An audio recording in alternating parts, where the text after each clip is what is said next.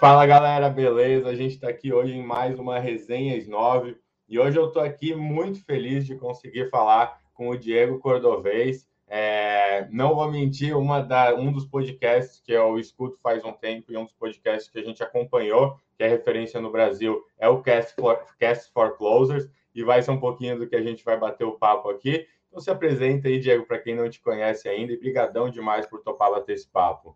Primeiro de tudo, eu que agradeço, Giovanni, é um prazer. Eu sempre abro agenda e limpo agenda para conversar com audiências novas, expandir a, a, rede e a atenção ao Cast for Closers. É sempre um prazer. Eu vou trombar com ouvintes e leitores de vocês, nossos, né, na base de vocês. É sempre legal a gente fazer esse tipo de interação. Meu nome é Diego Cordovez, sou um dos fundadores da MeTime e a gente é conhecido antes da, da própria empresa pelo podcast, pelo Cast for Closers. A gente junta gringos, brasileiros, referências nacionais e mundiais para falar de vendas, de inside sales, né, de vendas remotas. É, nós somos uma plataforma de, de prospecção, uma plataforma de sales engagement, nós ajudamos empresas a gerar mais oportunidades comerciais. Nós fazemos o, o SDR, a pessoa que está prospectando, ser muito mais produtivo, lotar a agenda do vendedor. É basicamente isso que a gente faz com o software. Era preciso no começo explicar para o gestor comercial por que, que prospectar pelo CRM não era uma boa ideia, e aí a gente criou conteúdo. E o Cast for Closers, o nosso podcast, ele foi um dos carros-chefe e ele continua sendo um carro-chefe na aquisição. E nós vamos falar um pouquinho hoje do papel dele, né, no, na jornada do cliente da MeTime, enfim, e na, no reconhecimento, na construção de autoridade. Tem muita coisa legal que se traz com o podcast junto, que a gente aprendeu fazendo, tá? E, e viu essas coisas chegando ao insistir no podcast por anos. Coincidentemente, estamos, estamos gravando hoje na data que fazemos aniversário, lançamos o podcast seis anos hoje no Cast for Closers, então é um prazer especial estar aqui gravando, falando sobre esse filho aí de seis anos. Que massa, né? Então hoje é um dia muito especial. Com certeza a gente vai entrar muito é, nessa questão do conteúdo aqui dentro e como usar o podcast numa estratégia de marketing. Mas antes de tudo, eu gosto de saber um pouquinho da história. Eu vi, cara, que tem um background bem empreendedor, né? É, eu queria entender um pouquinho o que, que te levou a empreender e como que foi essa jornada, da onde que saiu esse primeiro negócio. Conta um pouquinho para gente. Legal. A, a MeTime, bom, somos em três fundadores, dois Diegos e um Vitor, somos engenheiros, dois mecânicos e um engenheiro de automação. E, cara, o que a gente sabia era lidar com números, né? Eu conheço meu sócio, o Diego, especial, é, desde 2006, são 16 anos trabalhando juntos, em empresa júnior, desde a faculdade. É, costumo brincar que o meu casamento com ele é mais antigo que o dele com a esposa, né? Então a gente se atura há muitos anos. E a gente sempre disse que ia empreender juntos. E por lidar muito bem um com o outro. E começou em 2011, a gente abriu uma empresa. Essa empresa, longa história curta, tá? A primeira empresa quebrou, voltamos para o mercado de trabalho, voltei a ser engenheiro mecânico, é, acumulei grana, a primeira quebra a gente nunca esquece. Montamos a segunda, essa segunda construiu as bases para o produto que a gente tem hoje na MeTime. A segunda quebrou também, quase ficamos sem dinheiro, vendemos os dois carros. O Vitor, na época, também fez o, o que podia, vendeu o carro dele. É, e a gente criou a MeTime. A MeTime é a terceira empresa dos sócios e ela é o grande o grande carro-chefe aqui deu certo, vamos dizer assim, sendo dar certo, passar o Vale da Morte ali onde 90 mais por cento das empresas, das startups ficam, né, pelo caminho. A gente gosta de dizer que não são fracassos, são empresas que nos levaram a MeTime, então olhamos com gratidão e olhamos com aprendizado, sabe, para esses anos todos de eu, eu, acho que a gente é muito mais é, insistente, e eu vou falar muito disso aqui com o podcast, a gente é muito mais persistente do que visionário, tá, Giovanni? A gente teve uma disciplina de olhar para o mercado e ver o que estava que o mercado pedia, mas é muito de empreender persistência pura. É desafiar a lógica, desafiar investidor no começo falando que o mercado era pequeno, e a gente via a oportunidade justamente porque o mercado era muito pequeno e ia ficar gigantesco. Foi, é, foi assim nos Estados Unidos anos atrás. Então, empreender é desafiar a lógica, desafiar os números e desafiar opiniões contrárias, né? De, de, pessoas próximas que falavam que as empresas anteriores não iam dar certo e acertaram como empresas investidores e pessoas que diziam que a MeTime não ia a lugar nenhum e erraram. Então acho que tem um papel aqui de persistência e de enxergar o mercado e de mudar rápido. Essa é a, essa história do empreendedor e a gente viu no mercado chegando a MeTime, né, na história da empresa, que existia demanda para vendas remotas. Não se falava em pandemia, isso era 2016, nem sabíamos o que ia ser distanciamento social na época, e a gente sentiu que precisava, o mercado precisava de tecnologia para inside sales. Criamos uma videoconferência, depois essa videoconferência evoluiu para um discador telefônico e hoje a gente tem o Flow, que é o nosso módulo de prospecção, módulo de sales engagement. Então, tudo isso foi olhando o mercado, olhando para fora e pensando, cara, o que vai vir para o Brasil? Como é que a gente pode se antever ao que está vindo para cá, né? E que produtos a gente pode oferecer? O Flow é o grande carro-chefe hoje, o MeTime Flow, né? O nome certo dele é o grande carro-chefe da MeTime em termos de receita e número de clientes e proposta de valor mesmo. E é, é um misto disso, sabe, Giovanni? De persistência, de observar o que o mercado precisa, desafiar os números e construir um produto de verdade, sabe? Chamar seus clientes, falar o que você gosta, o que você odeia. O que, que se eu tirasse você nem notaria? O que, que se eu tirasse você ficaria extremamente decepcionado com a gente? E fazer essa pergunta mil vezes, sabe? Encarar as respostas também é um, um ponto importante de fazer um bom desenvolvimento de produto. E foi assim que a empresa começou, de novo, longa história curta. A gente quebrou duas outras para entender que esse omelete precisava de ovos quebrados antes de se tornar algo né, nutritivo aí para a audiência, para os nossos clientes. Cara, muito legal. É, quando a gente, todo mundo olha, eu acho, para o Cordovez com o Cast for Close, esse gente falou fazendo seis anos, e fala, porra, não, aí é fácil né? Mas tem todo um período de aprendizado. Eu acho que o, o quebrar ajuda muito, né? Eu tive uma startup eu estava te contando antes, a gente gravou aí muitos vídeos, a gente tinha um conteúdo de vídeo muito foda, então BJJ uhum. Nerd, quem quiser acessar ainda tem um monte de coisa online. E a gente foi um aprendizado incrível, assim, eu peguei na época, a gente pegou uma consultoria com atração online, que hoje inclusive eu sou consultor lá de growth deles, e foi, uma, foi acho que um dos maiores aprendizados que eu tive. A gente quebrou a empresa, não conseguiu ir para frente, a gente não conseguiu girar assim, muito por aprender que a dor era nice to have, mas a gente demorou muito tempo uhum. para realmente sair e ouvir os clientes.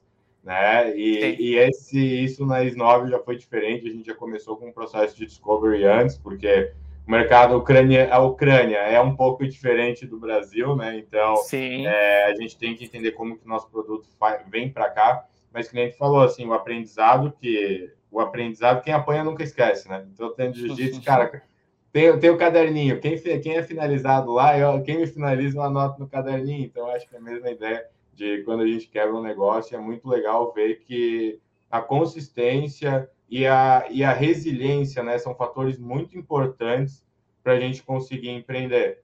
Né? Sim, e hoje sim. aí vocês estão com a MeTime, comentou desde 2016, né? E eu queria entender um pouquinho como que foi essa educação do mercado, porque comentou que o mercado era pequeno. Hoje, um dos motivos da gente estar tá fazendo é, o podcast é justamente por acreditar na educação do mercado, do processo outbound, né, e de vendas. É, e aí eu queria entender como foi esse processo de construção e até chegar no que é hoje, que a MeTime é uma das referências em Sales Engagement do Brasil, né? Sim.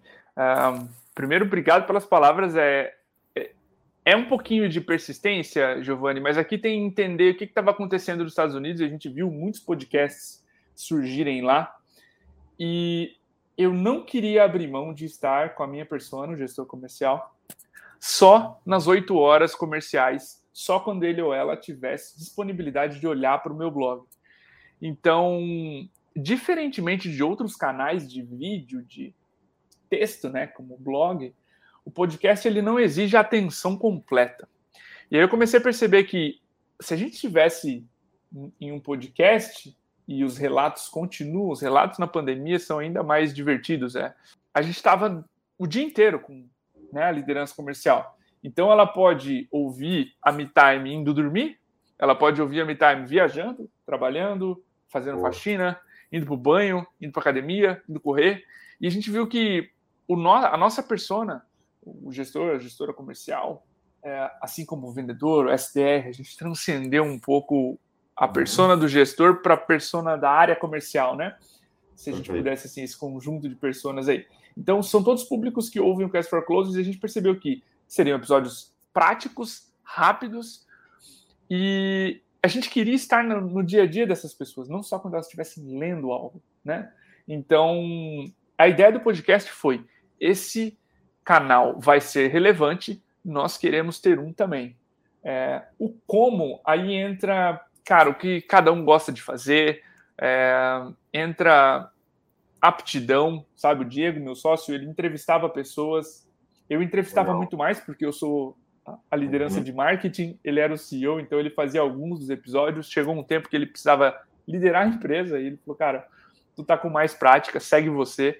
Então é muito dinâmico, mas surge quando você detecta uma, uma tendência e a gente sabia que o podcast ia crescer.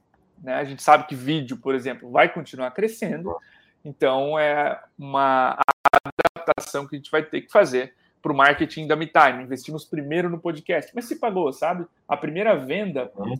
a, o primeiro cliente que mencionou o podcast numa call com o Rui, nosso diretor comercial, que era o vendedor, o único vendedor na época, foi 33 dias depois do primeiro episódio, tá? Não mencionou o blog, mencionou Legal. o podcast. 45 dias depois teve outra venda, é, onde o cliente também mencionou o podcast, não o blog. Isso para nós foi, pô, aterrizamos em algo. É, e eu acho que uma das boas, uma das boas, uns bons hábitos que a gente tem na MeTime é, cara, a gente acha um osso, a gente não solta. Então, esse foi um osso que a gente nunca soltou. É, porque a gente sabia que tinha algo ali, sabe? E é, como você comentou, constância. A gente não faz algo bem. É, se for bem feito uma vez é sorte, né? A gente precisava de constância para que fosse bem feito e tivesse o reconhecimento que tem hoje. Então, surgiu assim e já te dando um pouco de spoiler de como ele foi se adaptando, sabe? Legal, legal. Não, é, eu vejo, vou trazendo jiu-jitsu mais uma vez, eu nunca vi ninguém que pegou a faixa preta em uma aula, né? Sim. Então, cara, o cara vai ter que aprender. E uma das coisas que me chama muita atenção no Cast for Closer é que tu faz realmente, como a gente falou, podcast rápido, né? Normalmente o episódio de vocês aí dura em torno de 30 minutos. E a gente tem Isso. podcasts que nem o Flow, por exemplo, claro que é uma dinâmica completamente diferente, né? É, que durou aí duas horas, por exemplo, do, o do próprio Thiago, que a gente estava comentando, é mais ou menos uma hora. Eu queria entender por que, que vocês pensaram num podcast de meia hora e o que, que tu vê que faz mais sentido assim para os podcasts de vendas. Legal. É, você vai ter outros podcasts, tá? Xadrez Verbal, podcast de três horas. É, uhum. é muito do que a gente olhou para a persona e falou: meu, quanto tempo um vendedor tem de almoço? Quanto tempo a atenção de uma pessoa, de um estudante em uma aula de universidade, que é o nosso SDR, tá? Consegue ter de atenção plena em um professor. Quanto a gente começou a extrapolar isso, sabe? E falou, cara, não pode ser uma hora, não pode ser uma hora, a gente precisa fazer de meia hora, porque eu tenho a plena certeza de que se a pessoa colocar em velocidade de reprodução 1.5 ou 2, que a maioria das pessoas acelera um pouco, uhum. é, ela tem ali 17 minutos, 18 minutos e deu. Né? Então, a gente sabia que a atenção das pessoas estava diminuindo, os vídeos de YouTube estavam ficando cada vez mais curtos, e a gente falou: não, não podemos fazer um podcast de 5 minutos só com uma pessoa falando, porque é muito raso, só que mais de meia hora é pedir demais. E a gente veio com essa tese, sabe? Dicas práticas, cinco perguntas só cabem cinco perguntas aprofundadamente respondidas em 30 minutos. É, isso é experiência de seis anos, tá? A gente não subestima, e eu sei que se eu quiser levar um podcast grande, de 40 minutos, aí eu vou mais freestyle, eu vou comentar mais, eu vou fazer seis, sete, oito perguntas, mas em meia hora a gente viu que cabia cinco perguntas, cabiam cinco respostas práticas, cabiam comentários, cabia um merchandising da própria MeTime no começo, um no final, e a gente falou, beleza, essa estrutura tá, tá ótima para nós, mas foi observando os hábitos da persona, sabe? O vendedor vai consumir isso ou no começo da manhã até chegar no trabalho, ou no almoço. E a gente pensou, pré-pandemia, né? A gente pensou, cara, tem que ser 30 minutos. Depois, a gente viu que essas pessoas estavam em casa, lavando louça, etc. O podcast já tinha anos de, de existência Continuamos apostando na fórmula rápida de entregar um conteúdo prático e semana que vem outro tema, uma outra ótima referência para te ensinar algo em 30 minutos, sabe? Mas foi uma aposta e, e, a gente mesmo não gostaria de tocar um podcast de uma hora, porque a gente achava que a energia ia cair, enfim, a gente tinha uma série de teses assim que passou de 30 minutos a gente perderia a atenção. E essa foi a principal tese, sabe? A escolha de 30 minutos. Legal. E ouvindo os outros podcasts teus, eu vi que, que nem tu falou, né? São cinco perguntas muito claras. É, tu manda para o pessoal um briefing antes, e aí tem os podcasts mais, que nem tu falou, freestyle. É, me conta um pouquinho como que é essa preparação e por que assim que vocês fazem isso? Quais são os principais benefícios desse, desse modelo? Legal. É, um dos principais benefícios, Giovanni, de se fazer um podcast é construção de autoridade. Então, pensa assim: se eu trago muitas referências nacionais e mundiais, eu viro um centralizador de bom conteúdo. Parte dessa autoridade vem para mim. Sem contar que eu aprendo com essas pessoas. Então, eu acabo também tendo boas ideias e viro também uma autoridade. Então, transferência de autoridade é um fenômeno que acontece e a gente quis se aproveitar disso. Dinâmica de entrevistas. Por que fazer? A gente falou, pô, entrevistar pessoas inteligentes é um vício, é um negócio que a gente ama fazer. E aí eu fui olhar benchmarks gringos, David Letterman, o cara que inventou o talk show. É, uhum. A propósito, tem uma série do Netflix dele, meu próximo convidado dispensa apresentações, tá? Fantástica. Uhum. E a maneira como esse cara consegue se conectar com os entrevistados dele de uma maneira pessoal, quase amistosa, assim, é incrível. Eu acho que parece que ele não está fazendo uma entrevista, tá? E ele está fazendo. Então, uhum. beleza, a gente viu que entrevistar pessoas era algo que a gente amava fazer. Conversar com pessoas inteligentes. A gente colocou um microfone em duas reuniões e começou um podcast assim. Cara, fica mais meia hora nessa reunião que a gente vai fazer presencial aqui. Foi exatamente assim que começou o podcast, tá? Legal. Como é que evoluiu a preparação, Giovanni? Aqui, condensando o máximo de insights por minuto, né, nesse episódio. A grande sacada, Giovanni, de preparação que as pessoas é, elas ficam surpresas em ouvir é eu me preparo para perguntar e para responder. Porque é o seguinte, se eu quero construir autoridade, eu preciso passar um insight relevante para a audiência. E não importa se é o Mark Roberge, eu vou tentar dar um input relevante para ele e para a audiência, sabe? Então, eu me preparo para fazer uma ótima pergunta, e é por isso que o Cast for Closers não é ao vivo, abrindo pergunta para a audiência, porque a audiência nunca vai ter a disponibilidade que eu e a responsabilidade minha de me preparar ao máximo para aquele podcast, sabe? Então, quando eu vejo, pô, eu preciso tirar o máximo daquela pessoa que é muito inteligente, que já trabalha há anos com aquele processo, com aquele assunto, eu me preparo para o melhor que ele ou ela pode entregar. E eu me preparo para passar a visão da MeTime sobre aquela pergunta que eu mesmo fiz, sabe? Porque eu preciso construir autoridade também para a MeTime. É, então eu me preparo para salvar o podcast assim. Se o podcast, se o entrevistado ou entrevistada tivesse uma pane mental ali, ficasse com vergonha, enfim, eu conseguiria salvar o podcast sozinho? Então, esse é o nível de preparação que eu tento chegar todo episódio. É claro que tem episódio que eu manjo menos, e aí eu mais ouço e faço pergunta de follow-up às vezes. E tem episódios que eu já vi milhares de vezes. Eu já vi a MeTime e outros centenas de clientes fazerem certo ou errado. E aí eu vou colocar inputs do que vão dar certo ou vão dar errado. Beleza? Então a preparação envolve chamar alguém relevante, conversar com essa pessoa, saber o que, que ela gosta de falar, o que, que ela tem autoridade para falar, o que, que ela se sente bem falando, e me preparar para perguntar e para responder. Acho que aí eu me sinto livre e perfeitamente assim, cara, eu estou confortável em ter uma conversa inteligente, porque no final do dia eu, a pessoa e o ouvinte estaremos satisfeitos com esse podcast, sabe? Esse nível de preparação que eu acho justo o meu ouvinte ter. Cara, é muito legal, porque eu vejo isso muito assim na, na os nossos conteúdos ali, né, que a gente trouxe muito da Ucrânia, traduzido, eles produzem uhum. um conteúdo muito rico, assim, lá, e, e a qualidade, ela faz muito mais diferença do que a quantidade na maioria dos casos. É, e eu queria entender um pouquinho de ti hoje, como que é essa periodização, comentou que a primeira vez foi, foi bem freestyle, então, né, meia hora depois de uma reunião, é, eu queria entender hoje como vocês priorizam. Ah, a gente vai lançar um por semana ou a gente faz isso quando dá, a gente acha um convidado legal e traz. Como que vocês fazem essa, esse calendário aí de podcast?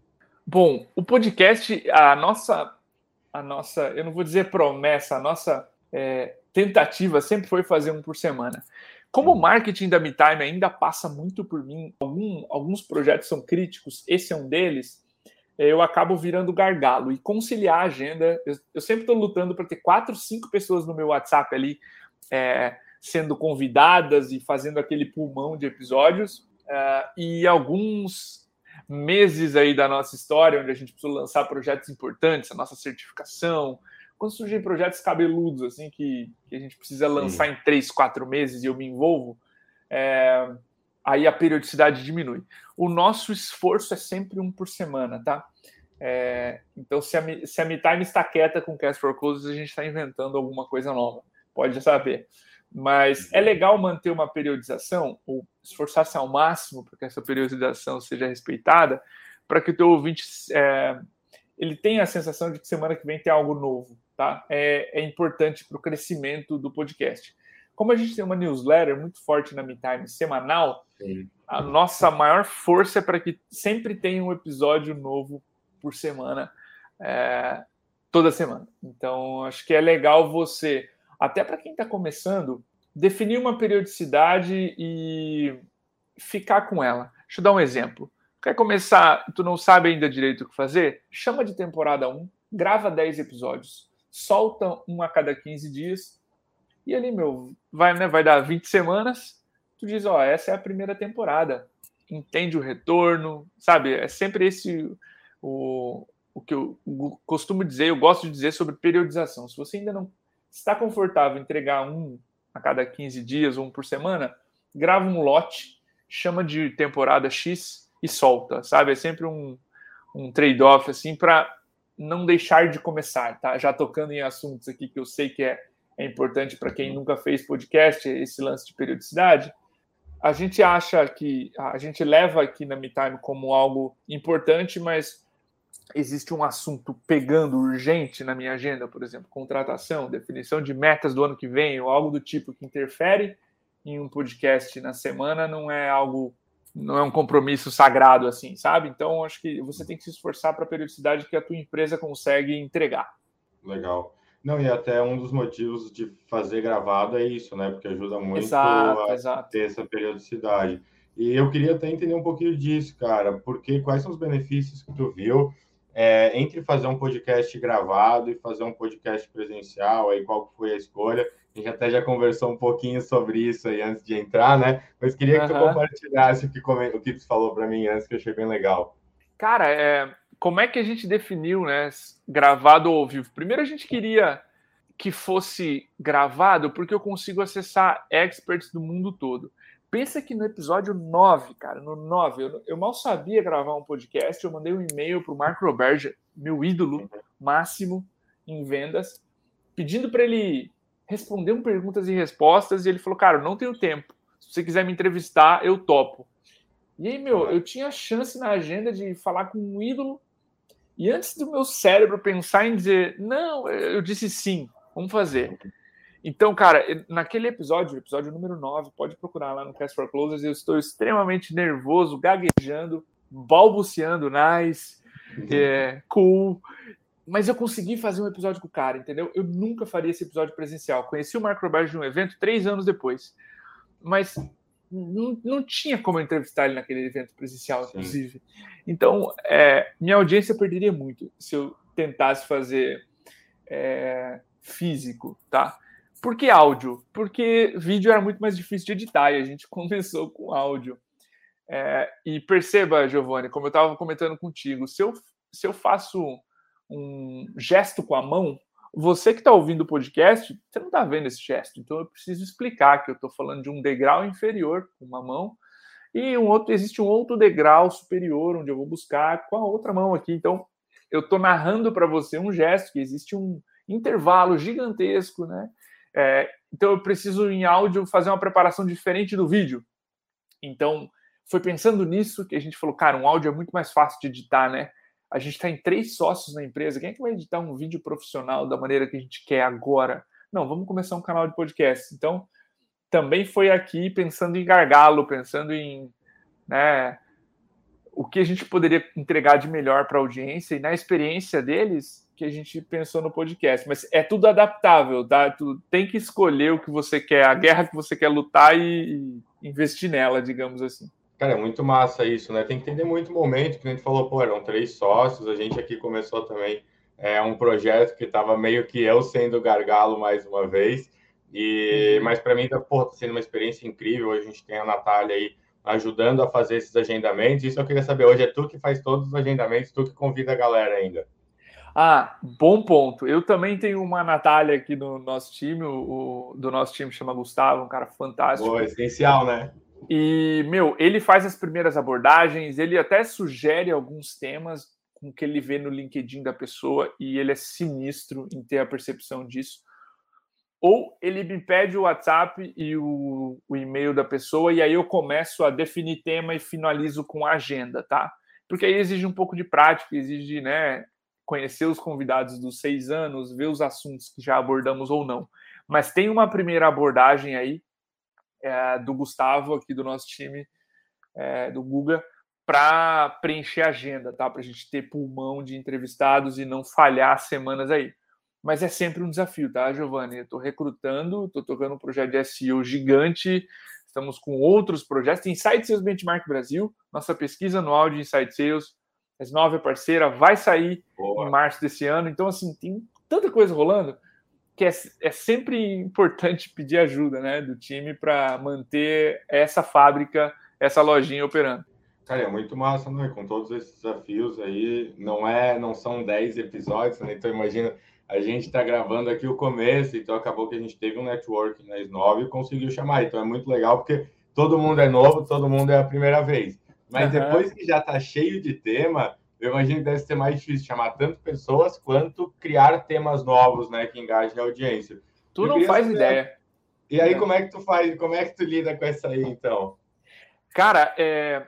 depois, hoje é o episódio número 180, tá? Então, assim, tu imagina que o Matt de hoje, Matt Doyle, CRO da Rock Content, o gringo já veio três vezes no podcast.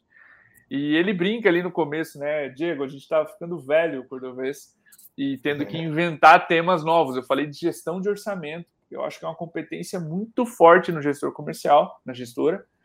E a gente nunca tinha falado sobre gestão de orçamento, cara. Olha só, seis anos de podcast.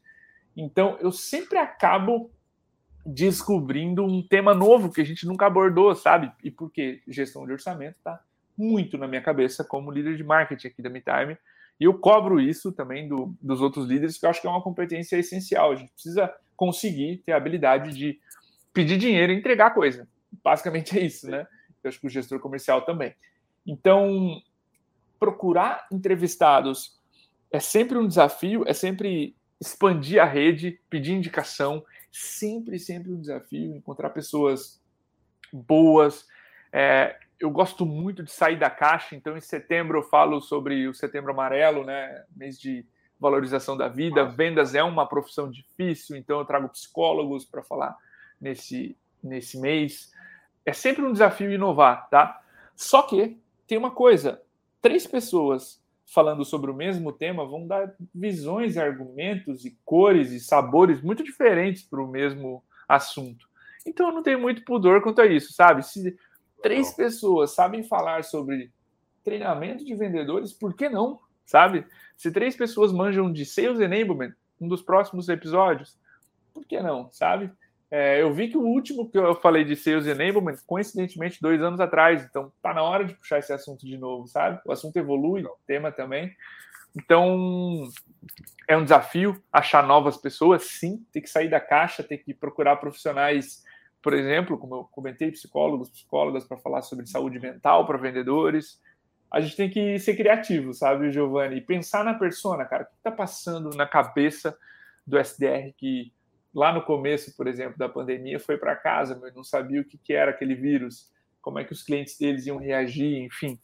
E ajudar, sabe? Acho que essa mentalidade genuína de construir valor é que faz a gente encontrar pessoas, temas e motivações novas aí para o podcast.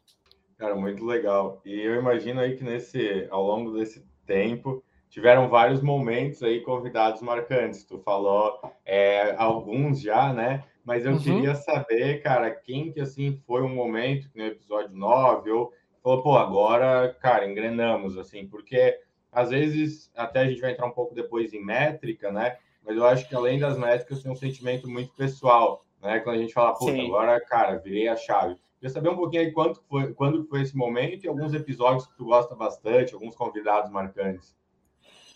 Pô, foi sensacional. É, essa história, a história 9 do Marco Roberge aí, né?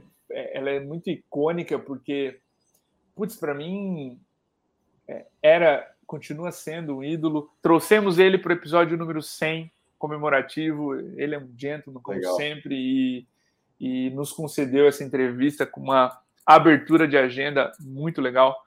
Teve um episódio com o Jason Lankin, do Sester. É um cara, é um, é um investidor, ele já foi CEO de uma empresa, da DocuSign, ele vendeu para Adobe. É um cara que manja demais de tudo, de Unit Economics, de SaaS. Eu tentei por anos chegar nesse cara. Várias pessoas me bloqueavam o e-mail dizendo, cara, eu, eu, tive uma introdução ao Jason por outra pessoa, eu não queria, né? É, desculpa, não, não te conheço tão bem. Enfim, vários blindavam esse cara e um dia eu consegui. E, e, foi às vésperas do Natal, foi um episódio especial, assim, porque ele entrou meio nervoso com o trânsito, eu entrei nervoso. Mas, cara, ele simplesmente virou a chave, ele começou a falar comigo, virou outra, outra pessoa, digamos assim, no sentido de foi muito mais solícito e sorriu e brincou, então estava tenso antes do podcast, foi um episódio marcante para nós também, porque consumimos o blog dele desde 2014, muito antes da MeTime. Pô, podcast com Eric Santos, CEO da RD Station. A, a RD sempre foi um benchmark muito grande para nós. E o 50, o comemorativo, foi com o Eric. Ele ouvia o Cast for Closers. Uma vez ele trombou com meu sócio um evento e me deu uma dica de Cast for Closers que eu levo até hoje. E, e para mim era, um, era, uma, era muito estranho sentir que, pô, uma pessoa com a agenda do Eric presta atenção e ouve o podcast, sabe? E ele ouvia mesmo. Ele parou, meu, o meu sócio disse: fala para o Cordovez falar mais. Ele tem ótimas ideias, ele está falando pouco. Eu falei, cara, como assim? O Eric ouve, ele, ele ouve a ponto de se importar e dar um feedback, sabe? Uma, uma pessoa que a gente sempre admirou muito. Então, foram pontos marcantes da nossa trajetória que eu, eu tive a certeza que a gente estava acertando, sabe? Porque a gente chamou a atenção de pessoas relevantes digamos assim, do nosso mercado. Então são episódios é, especiais, assim. A Trish Bertuzzi, quando veio também, era uma referência, já tínhamos lido o livro dela, e ela é uma pessoa apaixonante, assim, bem humorada, fala palavrão. É, foi um episódio diferente para mim, sabe? Ao mesmo tempo que pragmático, o episódio durou 14 minutos, sei lá. É, foi um papo muito divertido com ela. Então teve alguns, alguns episódios marcantes, assim, para a história. Que massa. E tu comentou também que nem sempre a gente domina o assunto, né? Então, para uhum. mim, por exemplo, cara, o primeiro webinar que eu fiz aqui foi porque o pessoal da China estava fazendo, e aí eles faziam um webinar one-to-many, a gente tem um time lá, e eu falei, ah, legal, Sim. cara, vou fazer aqui, vamos testar, ver o que que dá. E aí, na época, eu já tinha conhecido o Thiago Reis, que ele indicava a nossa solução. Falei, cara, vem para cá, então, pô, puta referência, vou fazer o primeiro episódio aí com uma galera, com uma pessoa legal. E depois disso, cara, fiz com um monte de gente, eu tive a oportunidade de aprender com tanta gente foda, assim, esse eu digo que é um dos principais motivos eu ter, assim, nesse último ano, aprendido tanto sobre vendas, né? E o podcast acaba que muitas vezes quase se tornando uma mentoria. E eu Sim. queria saber, cara, como que tu lida com esses podcasts que tu não tem tanta autoridade sobre o tema e se realmente aí é uma mentoria ou não é? Cara, o próprio Thiago, quando a gente esteve lá no Rio, visitando a Growth Machine, ele falou isso no podcast que ele me trouxe, que é conselho que ele recebeu, usa o podcast para fazer mentoria. E a gente fez isso sempre, né? Ele mesmo, ele é um recordista. Eu acho que ele já veio umas quatro vezes no Cast for Closers. Se somar webinars, etc., que a gente fez, dá umas cinco, cinco episódios. Sempre aprendo muito com ele. Ele tem um jeito didático e bizarro, de fácil de, de ensinar coisas, sabe? E uma didática de professor mesmo. Eu admiro muito Verdade. o Tiagão. E sim, meu, quando eu não domino o assunto, o que, que eu faço? Eu estudo igual um maluco aquele assunto. Eu leio três, quatro páginas do Google em português ou em inglês sobre aquele tema. Eu vou atrás de pessoas inteligentes que conhecem o tema melhor do que eu. É, eu, eu, chego para o Rui, cara, o nosso head comercial, falo, Rui, o que, que você tem de dúvida sobre tal assunto? E aí ele me manda no Slack, eu transformo em pergunta também, entendeu? Então, tem muito disso, assim, de se preparar, estudar o assunto, perguntar para pessoas que estão no dia a dia, e muitas vezes o Rui tem, muitas vezes, quase sempre, o Rui tem uma, uma experiência prática maior que a minha e ele consegue influenciar positivamente o, o episódio. Então, eu penso assim: se eu tivesse meia hora dessa pessoa, quais são as cinco melhores perguntas que eu posso fazer e tirar o máximo de expertise dela? Eu sempre convidei pessoas que eu verdadeiramente, genuinamente admirava e tratei essas pessoas de forma mais inteligente possível, sabe? Assim, honrando aqueles 30 minutos, dizendo, cara, essa pessoa, esse entrevistado precisa sair apaixonado pela MeTime e pela, pelo, pela expertise que a gente traz. Ele precisa, ou ela, cara, ter a certeza de que a gente faz um ótimo conteúdo e que nós somos pessoas inteligentes aqui. Então, eu carrego um pouco disso, assim, sabe? Para mim, a preparação precisa refletir o, a marca da empresa também, porque ela reflete. Se a gente fizesse perguntas bestas, o episódio não teria, o podcast não iria para frente, sabe? Então, é estudo, são pessoas que manjam do assunto, e genuinamente se importar com a saída daquilo, sabe? Porque hoje eu penso, meu, 3 mil pessoas vão ouvir isso aqui nos primeiros sete dias, sabe? Eu preciso fazer um bom episódio, não tenho mais alternativa a não fazer um, um conteúdo foda.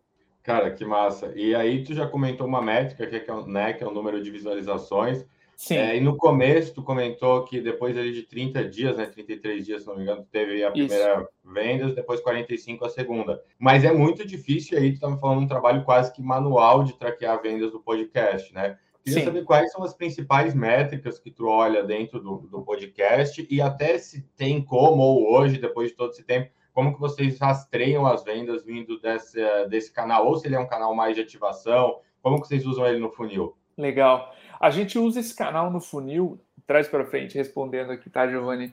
Como construção de autoridade e construção de, de referência de marca mesmo, tá?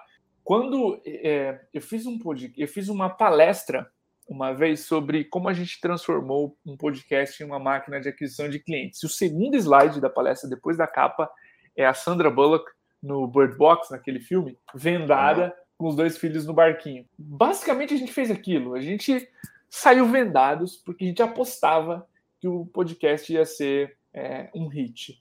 Então, não tem muito o que pensar aqui em termos de métrica. A gente queria uma construção de um canal de longo prazo. Hoje, que métricas eu olho? Eu olho o engajamento do podcast. O Spotify tem um gráfico fantástico que é no minuto 10, no minuto 15, no minuto 20, quantos por cento dos seus ouvintes estão? Então eu sei que se o podcast termina com 75% dos ouvintes, cara, tem uma aderência fantástica. Tem podcast que, apesar da qualidade do conteúdo, para mim foi uma aula, o podcast termina com 50% ou menos por cento dos ouvintes. Então eu sei que tem uma retenção baixa, sabe? Só que eu uso para filtrar episódio e filtrar temática. Eu não uso para desistir do podcast. Isso não é uma opção para nós. Por quê? A gente entendeu que o podcast ia ser suporte, tá? E como é que as pessoas gostam de ouvir podcasts? Elas gostam de entrar no Apple Podcasts, no Spotify, no Deezer, na plataforma que elas gostam, dar play e ouvir. É só isso que elas gostam de fazer. Então, a gente não põe atrás de lead gate para gerar lead, para cobrar o e-mail da pessoa antes da pessoa ouvir. Simplesmente porque essa não é a experiência esperada de um podcast. Não é expectativa. Eu quebro a expectativa quando eu tento proteger meu podcast com uma inscrição, né, com um formulário. Então são princípios, tá? São apostas que a gente fez no longo prazo. Porque eu sabia que eu ia gerar autoridade e eu ia gerar, Giovanni, uma identificação com a marca.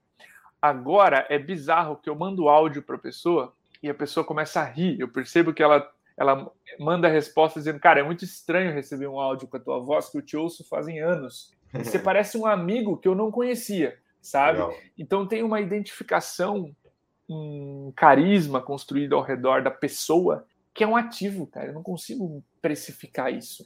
Eu sei que quando a pessoa precisar de uma ferramenta para prospecção, eu estou na mesa porque ela confia tanto no meu conteúdo que é impossível ela tirar a me time de cara da negociação. Então eu tenho um lugar na mesa, percebe?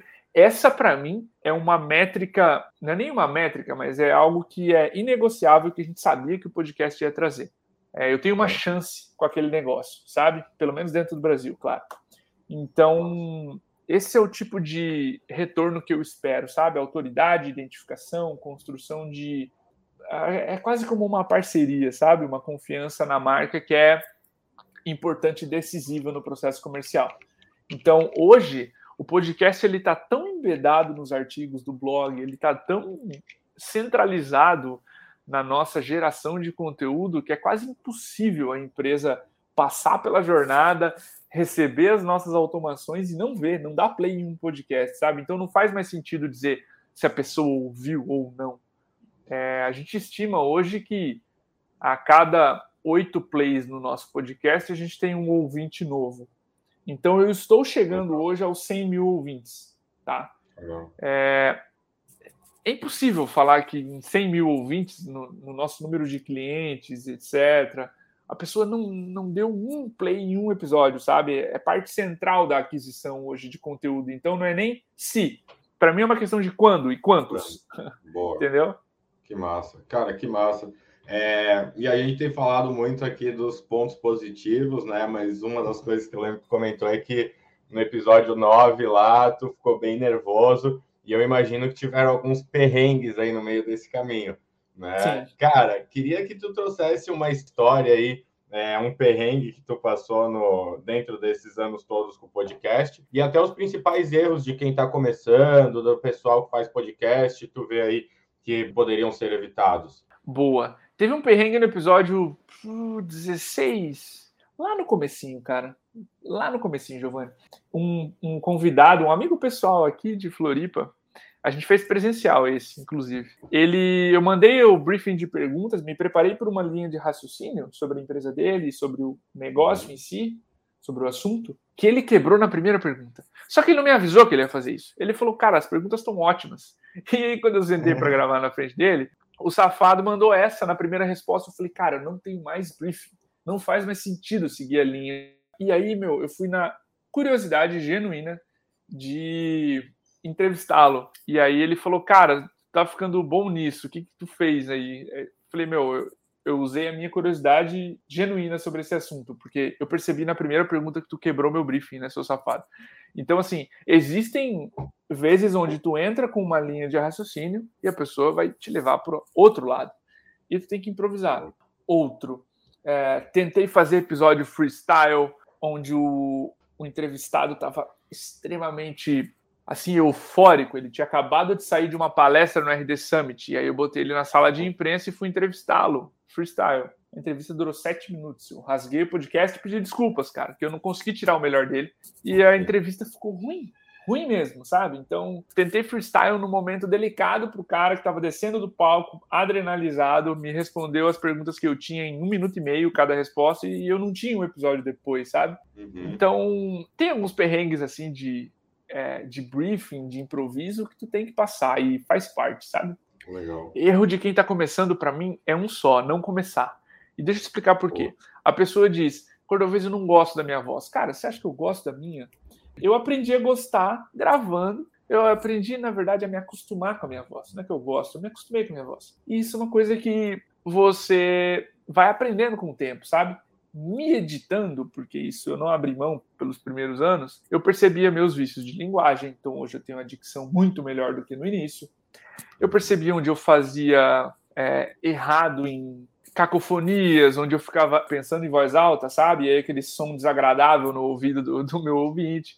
Então eu percebia onde eu não conseguia relaxar e eu não usava humor. Isso tudo me ouvindo, sabe? Então tem uma parte muito importante de se ouvir. Mas o primeiro erro é não começar. Censurar por ego o seu podcast. É falar, não, não, não vai rolar, as pessoas não querem ouvir o que eu tenho para falar eu não sou bom o suficiente ou boa o suficiente para fazer perguntas assim. Então, o maior erro nas mentorias que eu dei sobre podcast, e eu até pausei um pouco essas mentorias, é que as pessoas não começam depois, sabe? Então, eu fiz um post gigante, e aí quem quer mentoria, eu, eu mando esse post, porque se tornou, assim, mais decepcionante para mim mentorar as pessoas e ver que elas não começavam. É, por ego, por achar. Ego não é só eu sou foda, tá? É, ego é quando a pessoa diz ah, não sou bom o suficiente. Também é um problema de ego. E tu tem que abstrair isso, cara, senão tu não começa. É, por isso que eu digo para as pessoas: grava 10, põe no mercado, não vai ser os melhores, e depois você entende o que você vai fazer com o resto, sabe? Mas é, começar é muito importante.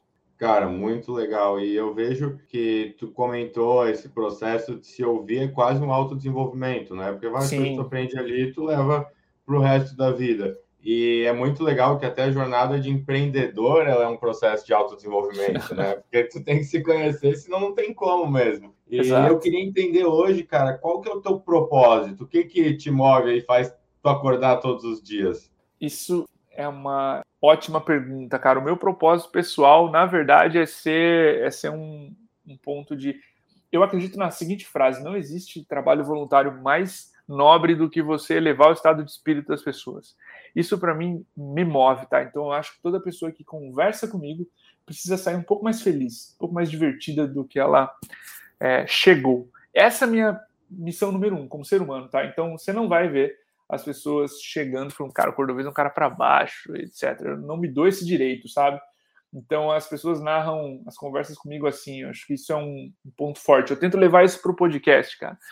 É, a minha missão agora o Cast for Closers ele vira o podcast ele vira uma missão também pessoal. Então eu tento ser esse cara bem humorado e para cima no podcast, trazer um lado otimista e positivo, porque o negativo já foi muito exposto sobre o vendedor, né? Então procuro ficar com o lado positivo da, dessa nossa profissão. E hoje a minha missão profissional é ser veículo de boa informação, sabe? É isso.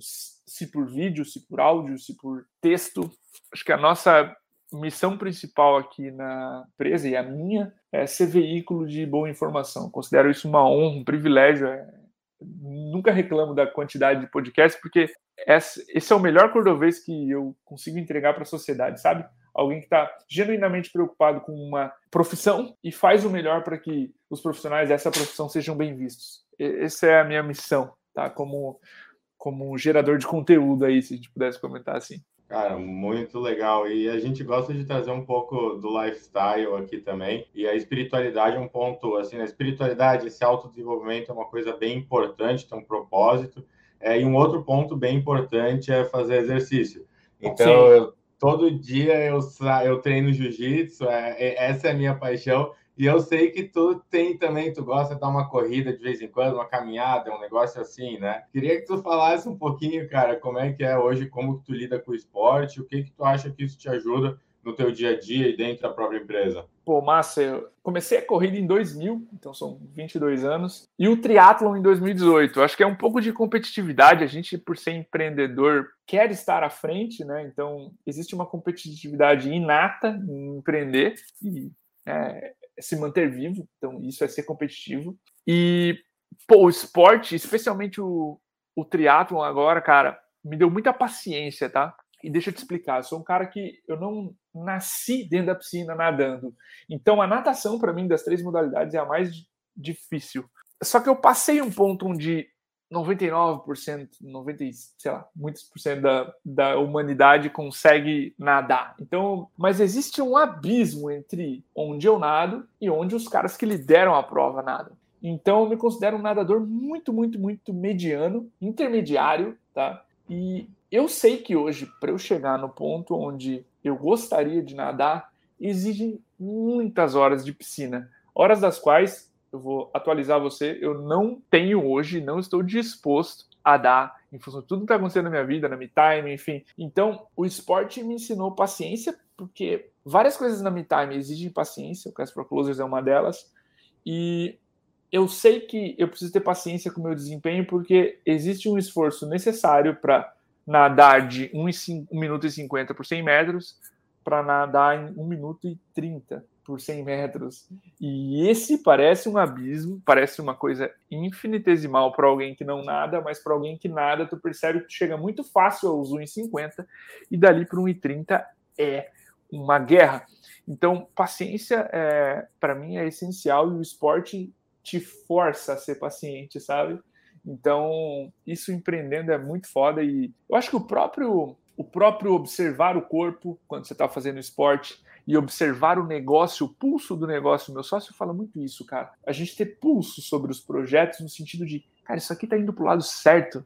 O esporte te diz isso, teu corpo está indo para o lado certo no meio daquela prova, a tua potência na bike, a tua frequência cardíaca está no lugar certo para seis horas de triatlon, sabe? É ter paciência para não quebrar, porque a prova exige seis horas, ela não é uma prova de uma hora, você pode dar tudo. Então, paciência e observação do negócio e do seu corpo no, no esporte. Para mim são duas virtudes que o esporte te força a ter, sabe? Cara, muito legal, muito massa. Bom, eu tenho certeza aqui, né, que os ouvintes é, vão sair mais felizes depois de ouvir esse podcast, que a gente falou ali um pouquinho antes. É, muito obrigado, Diego. Cara, foi incrível aqui te ter é, nessa mentoria aqui, né? Com, nesse, nessa resenha S9. Fico muito feliz aí, já é convidado aí de carteirinha da S9, com certeza vai aparecer em mais eventos com a gente, até porque não só a gente tem esse, essa veia pela educação, é, mas porque também os nossos, as nossas soluções são muito complementares. Né? Então é, é, muito legal é, que a gente consegue ter uma sinergia bem grande aí também, tanto que o Thiago acaba é um exemplo que acaba usando os dois no processo, né? Então, brigadão uhum. demais por ter participado e com certeza aí vamos te chamar para as próximas. Eu que agradeço, Giovanni. Pô, é sempre uma honra acessar audiências novas, falar com pessoas novas. Meu nome é Diego Cordovez. Se você gostou do que eu falei aqui, se você quer ouvir o Cast for Closes, procura Diego Cordovez no LinkedIn, você vai achar o link do Cast for Closes automaticamente. Ou, como eu digo no LinkedIn, procura por Cast for Closes no Google, você vai encontrar minha melhor versão, tá? E sempre aqui. Se você gostou do que eu falei no início de agendar mais reuniões para o seu vendedor, manter o seu SDR produtivo, entre em metime.com.br, lá você vai descobrir como. Beleza? Um grande abraço aí para tua audiência, cara. Obrigado mais uma vez pelo convite. Estou à disposição. Valeu, obrigadão, Cordovez. Galera, esse foi mais um Resenhas 9 e até a próxima.